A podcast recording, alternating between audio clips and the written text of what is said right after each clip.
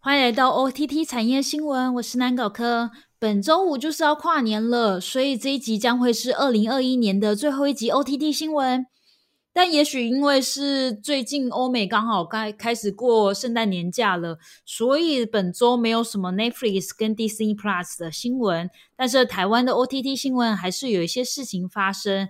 首先，第一则新闻就是跟 KK Company 有关。KKComing 最近公布了他们年度的数据，来解析 KKBox、KKTV 跟 KK Life 的消费者行为。受到疫情影响，整体用户数都还是有明显增加的趋势。在本次公开的数据里面，有几个比较明显的趋势。首先讲到 KK TV K K T V 其一直都锁定的客群都是以动漫还有日剧为主的客群，但今年比较特别的是，今年观看动漫的用户数女性大幅增加了百分之三十。而且，《呸呸天竺鼠车车》跟《咒术回战》他们分别占领动漫类的第一名跟第二名。另外，因为新垣结衣宣布结婚的关系，所以产生一个非常奇特的现象，就是播出超过五年的《月薪娇妻》居然可以再度冲上排行榜的前十名，是一个非常有趣的现象。只能说，大家可能都觉得天下国民女神要结婚了，就是大家还是。重温一下他们两个爱情的历史。另外，KKTV 也公布了二零二一年 Q one 至 Q 三用户最喜爱的戏剧类型，其中浪漫爱情连续两年夺得冠军，而职场社会类则被轻松喜剧挤下了亚军的宝座，退居为第三。而且在第三集警戒的时候。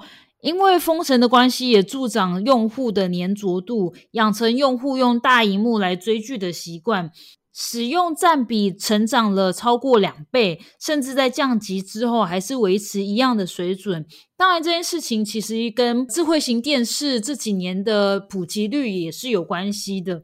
而在 KKBOX 的部分，只是受到三级警戒的影响。因为减封城，然后减少通勤的关系，所以聆听量相较于过去平均减少了一点五成。但随着疫情的降温，最近则是有回升的状况。另外，在二零二一年最受欢迎的曲风分别是嘻哈以及摇滚，而第三名则是由电子取代过去的 R&B。另外，影视作品的走红也牵动着用户的聆听数量，像是茄子蛋为电影《当男人恋爱时》所唱的“爱情比你想的卡高维达”。等一下，我要讲什么？爱情比你……算了，我放弃。好。反正这首歌就是夺得华语以及台语的双料冠军。另外，爱银两为电影《我没有谈过的那场恋爱》所创作的《我这个人》，以及他们创业的那些鸟事里面的片尾曲《想啊想着你啊》，还有电视剧的插曲告五人的《在这座城市遗失了你》，这两首曲子都有进到榜单里面。然后最近很夯的月老主题曲《如果可以》，以及五月天为华灯初上所翻唱的《月亮代表我的心》，都因为电视剧以及电影的爆红进入榜单里面。再则是 KK Life，KK Life 观察到线上活动量的暴增趋势，光是今年的九月总计就有三百场，是去年同期的二十倍，创下单月新高。而且全年线上展览活动更加的多元，像是前三大类就涵盖了课程讲座、音乐表演以及电影讲座，其中课程讲座当然是最高，就是总共有四十二 percent。然后音乐表演则是三十 percent，电影讲座则是十四 percent。当然，在这一篇报道里面，其实有更多的数据，包含 podcast，还有华语、英语，然后日语不同语言的音乐趋势。第二则新闻则是串砍历史争议，雪降花收视砍半，跟之前查金四万换一块有美化国民党的嫌疑一样。Disney Plus 新上架的强档韩剧，同样也遭受到韩国民众的反弹。在新上架的剧集《雪降花》的剧情当中，男主角是北韩的间谍，他来到南韩执行任务，为了试图影响总统大选。因为这样子的设定，所以韩国观众认为，呃，本剧有美化韩国间谍的可能性，将这些韩国间谍塑造成不得已的状况才会来到南韩。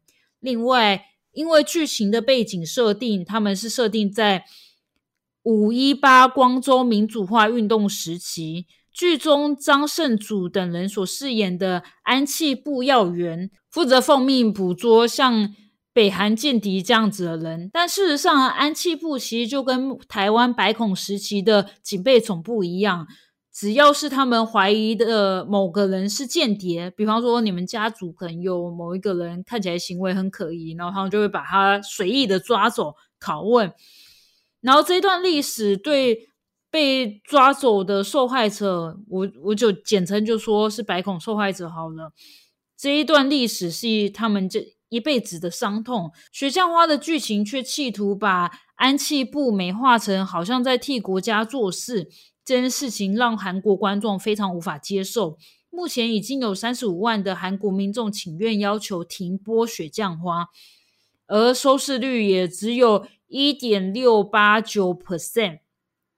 韩国网友甚至喊出希望收视率可以是零的口号。哎，看来就算这部戏的女主角是 Blackpink 的拘束，也没有办法挽救这部剧的收视率。那以上是今天的 OTT 新闻，虽然只有两则而已，但是都是我觉得最近蛮重要的事件。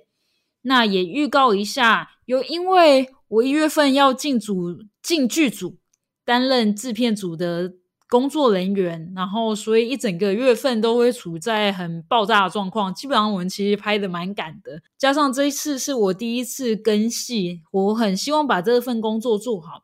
所以我会在一月份的时候停更 OTT 新闻，原则上应该是停更啊。但是如果我有办法抽空来做更新的话，我会尽量抽空。